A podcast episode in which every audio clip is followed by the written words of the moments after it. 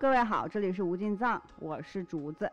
我是金子，我是帕巴。好的，嗯，今天的这个角色就这么定位了啊。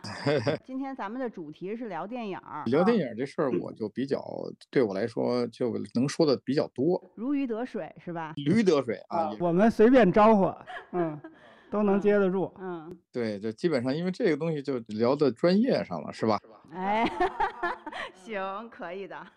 终于，这个金导自己说出“专业”这词儿了。对对对，我觉得比上次说那个音乐那个感觉底气足多了。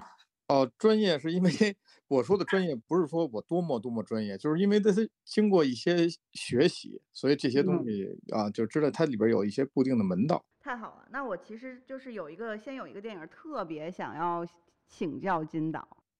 您别客气，这不这一下 没准我就兜不住了。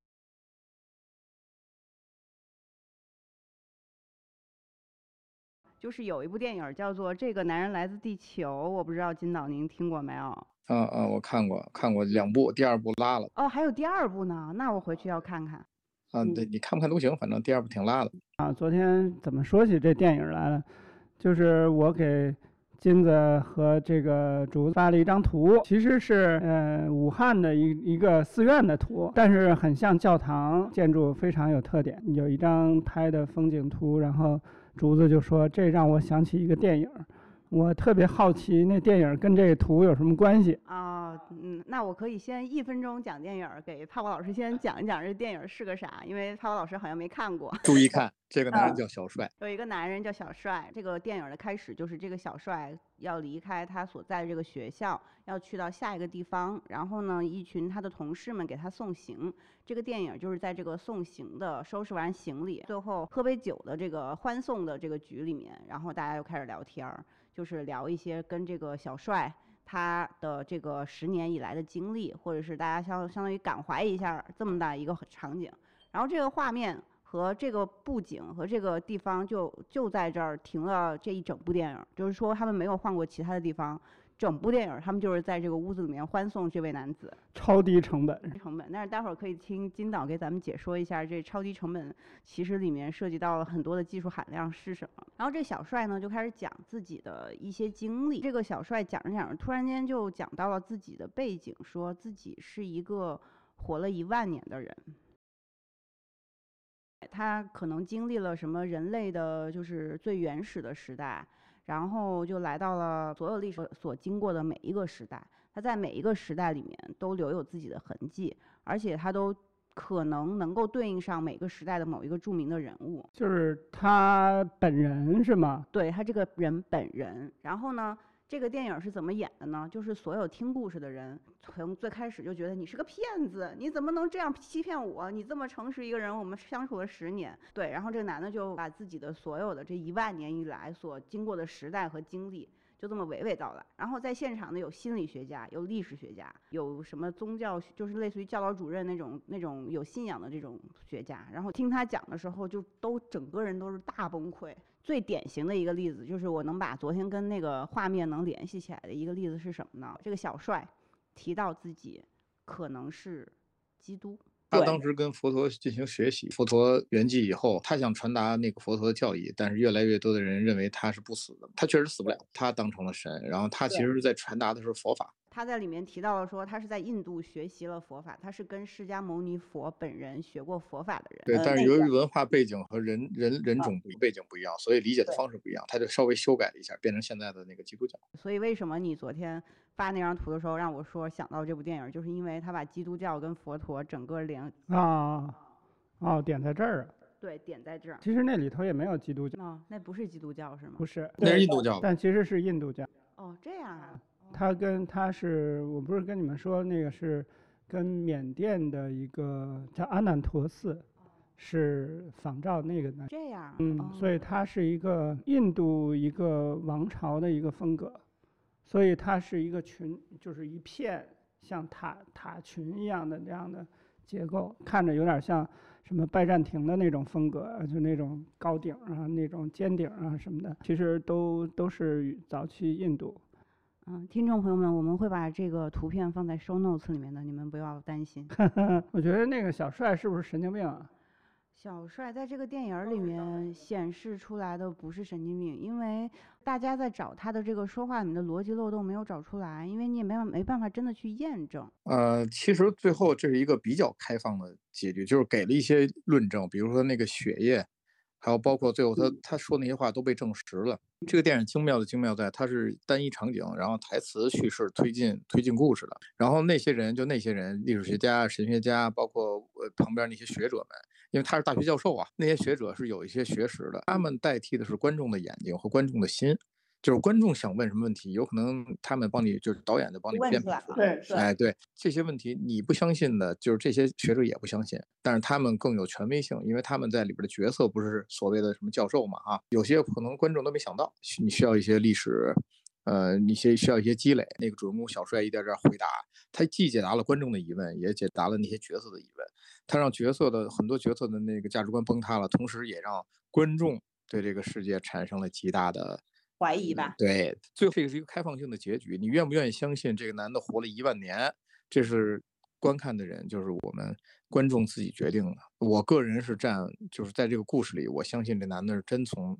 那时候走过来的啊，因为导演给的一步一步线索很明确。我请教一下二位哈，那个首先这个片子是外国片子，外国片子，他怎么叫小帅呢？哎，就是那个一分钟讲电影里面所有的男主角都叫小帅啊。哦，嗨，这梗在这儿呢哈。但是这种片子特别难，其实因为没办法用漂亮的场景，然后你没办法制造镜头调度，然后激烈的画面，还有奇观，你没办法用这些东西来。那个吸引观众注意，所以你故事必须得特别好，而且还挺烧脑。真的就是想要反复看，去找到这个人说话是不是哪儿有漏洞啊什么的。这是就是他们编剧做的好嘛？这部电影实在是在我的印象中非常的深刻。怎么推断这个小帅说的这个东西是真实的？那他说他跟释迦牟尼佛学过佛法，然后去西方传播，然后他就被认为。就是他那个时候就叫基督是吗？他其实没有直说，最先开始他可能学说他的印，他去了印度，跟一个人学了那个佛法，然后那个人是释迦牟尼，然后完了之后他说他在西方的时候是因为一个什么什么原因，就是慢慢的把这个扩散开来，让那个学神学的那个人立刻反应过来，他说自己是基督，耶稣吧，呃耶稣，耶和华。他就那个女的，我记得她当时就那个热泪盈眶，马上就觉得这个整个人世界观就崩塌了的那种感觉，你知道吧？就是因为她可能这辈子她所信仰的这个东西，然后这个创始人就在自己面前，这个人生生是自己这个。如果你不是说的是真的，你就是在亵渎这个信仰；如果你是真的，那我该怎么去跟你共处？就是因为我们已经相处了十年。就是就就是各种各样的那个，可以从这个女的表情里面能够完全感感受到。哎，那她的英文名字叫什么呀？这电影？就 The Man from the Earth。啊，The Man from Earth。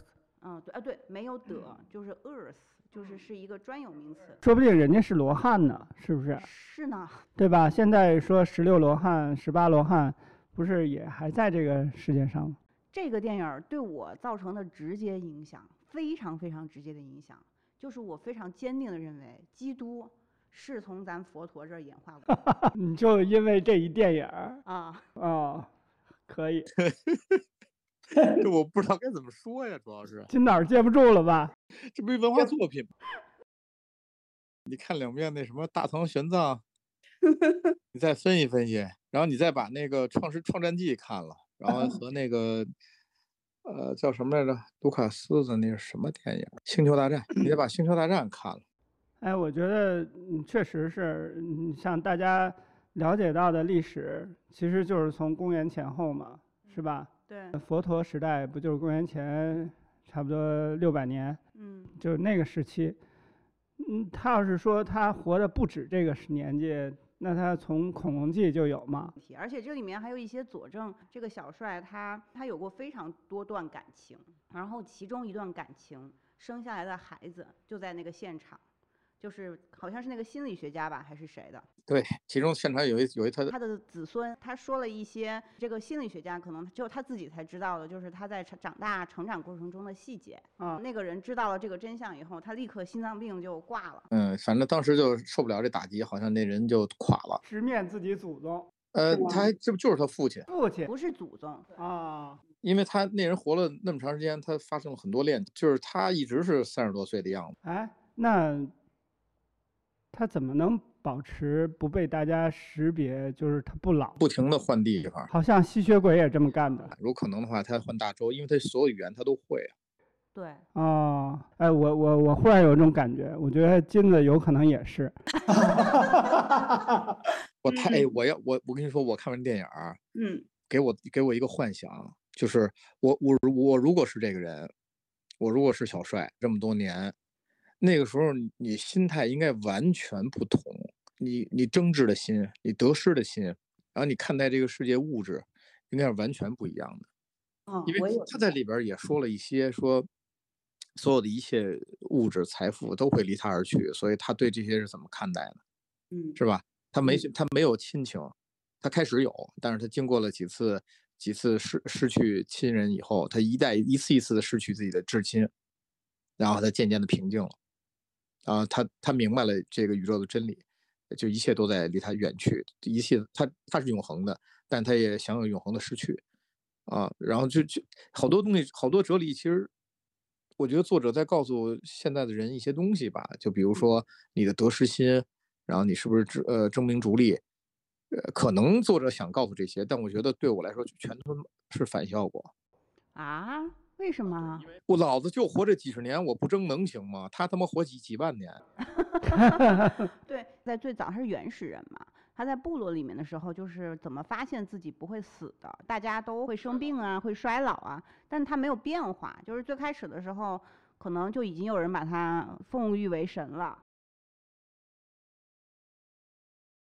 嗯嗯，对，然后呢，他就是就是在这个里面，他觉得他是那个就是完全的特例，就是好像从所有的这个基因进化中脱离出来的一个人。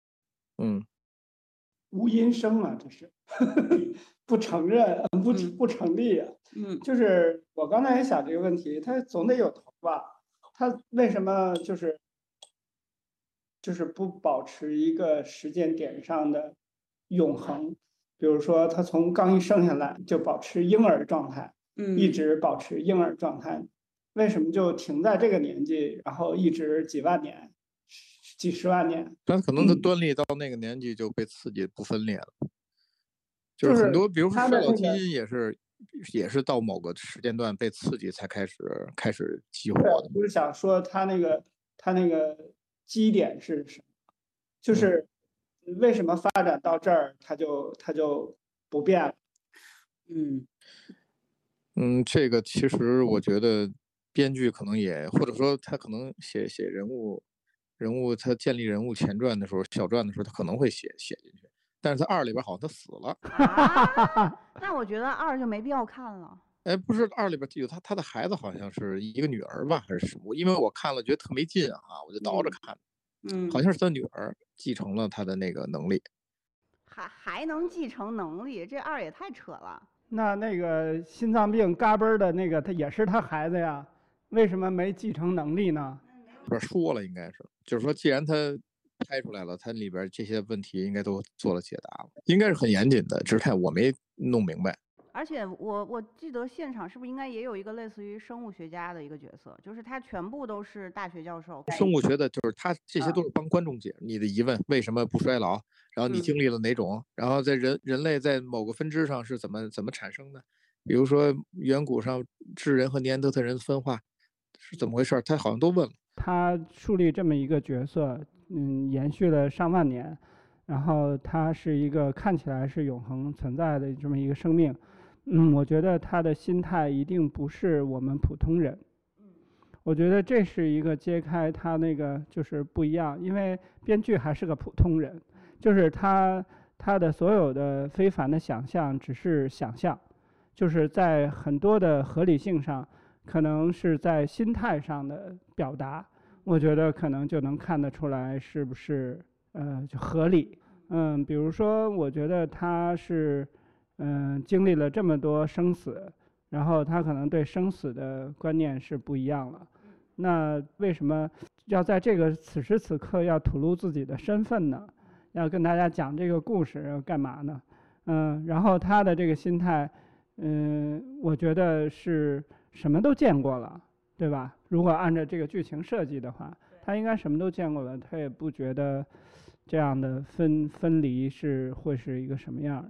其实他这种表达，我觉得在这样的一个场合下，我觉得就显得有点儿不合理。就是因为咱们说的时候语言还是比较比较匮乏的，因为无法把那个整个氛围全都勾勒出来。但你看的时候，比如说你的问题，为什么你现在这这好像其中他也问了，为什么你告诉我们？然后他说了，我告诉过很多人，但是没有人会相，在往后的没人相信了，因为这事儿现在大家越来越越越不关心了，而且你们必将会死，也不会把它是代代相传下来。就是说，他为什么会告诉这些人？因为他这种事儿他做过好几好几千次了，那没事儿，他也不会暴不会暴露。很多的就是观众能想到的一些疑问，电影里全部做了完满的解答。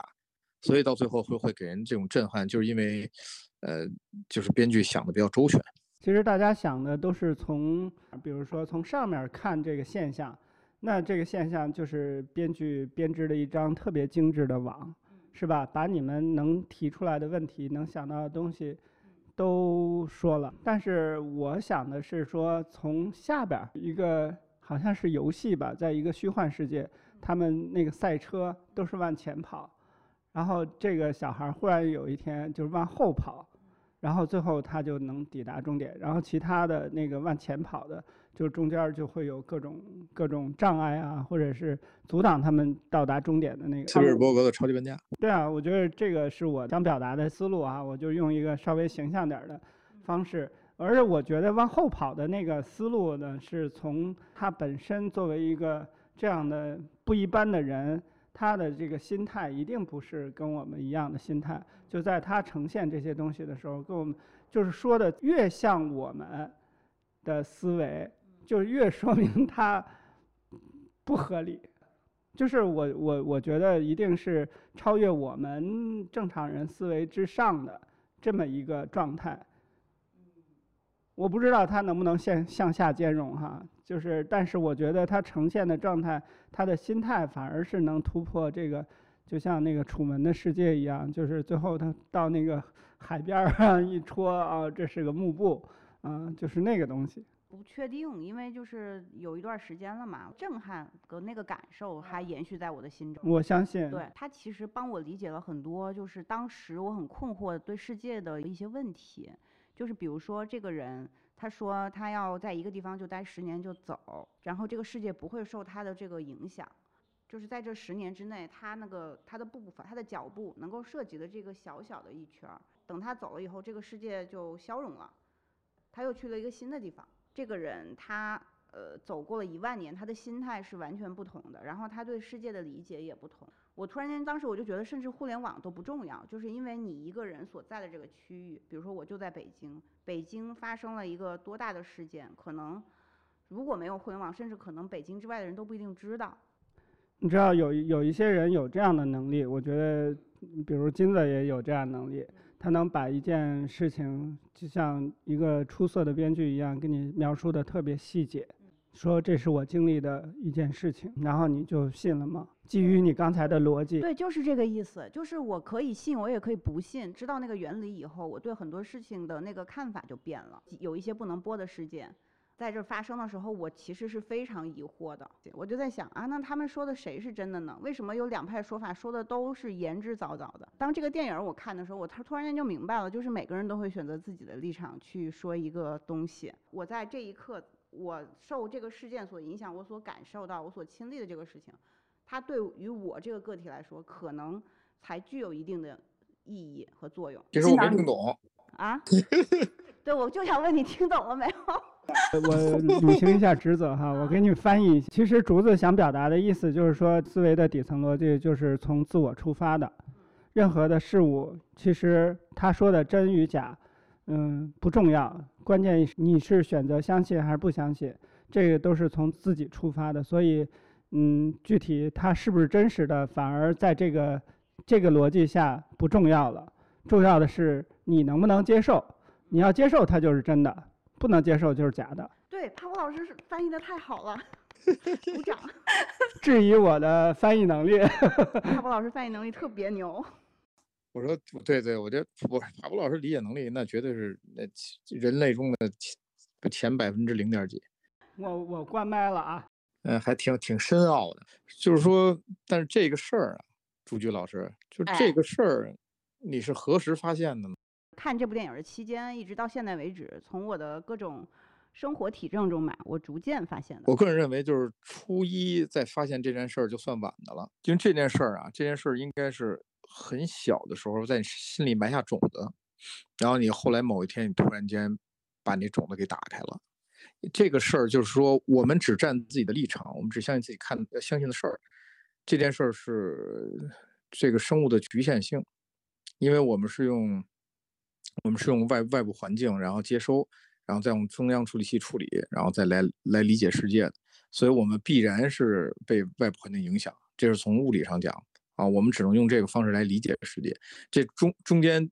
它经过了声音是经过震荡，然后处理，然后画面是经过了反射、折射，然后处理这些东西在处理之前都有可能造假，所以我们看到这些物质世界有可能是假的，这也是物理的论证。然后最后是我们只能站自己的立场，是因为你你的生活环境，然后你的境遇，然后你过往你的家庭原生家庭，包括你对对你你看了多少书，或者说你消化了多少知识，你怎么构建自己的人格。这些东西是你处理的时候你自己的色彩，所以每个人处理同样一件事儿，它必然是不一样。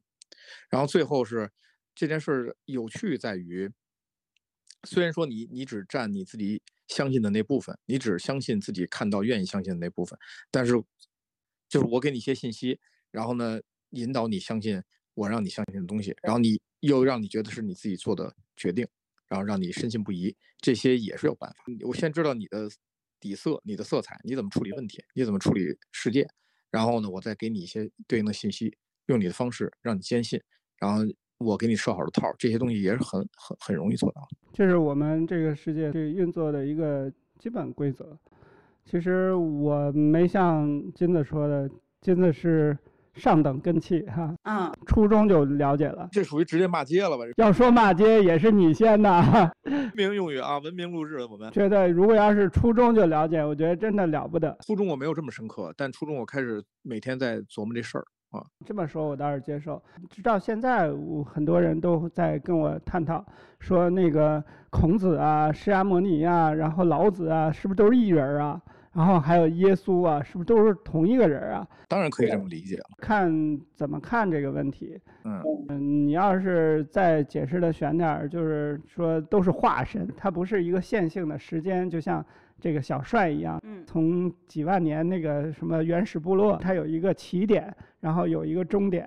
嗯，这个可能是同时并行哈。连诗八变，八个连师同时都会有，这种探讨还是很多的。但是直到什么时候会发现这个问题，我觉得都是，嗯，通过系统的我啊，我说我本人是通过系统的学习佛教的一些逻辑，它其实是非常开放的。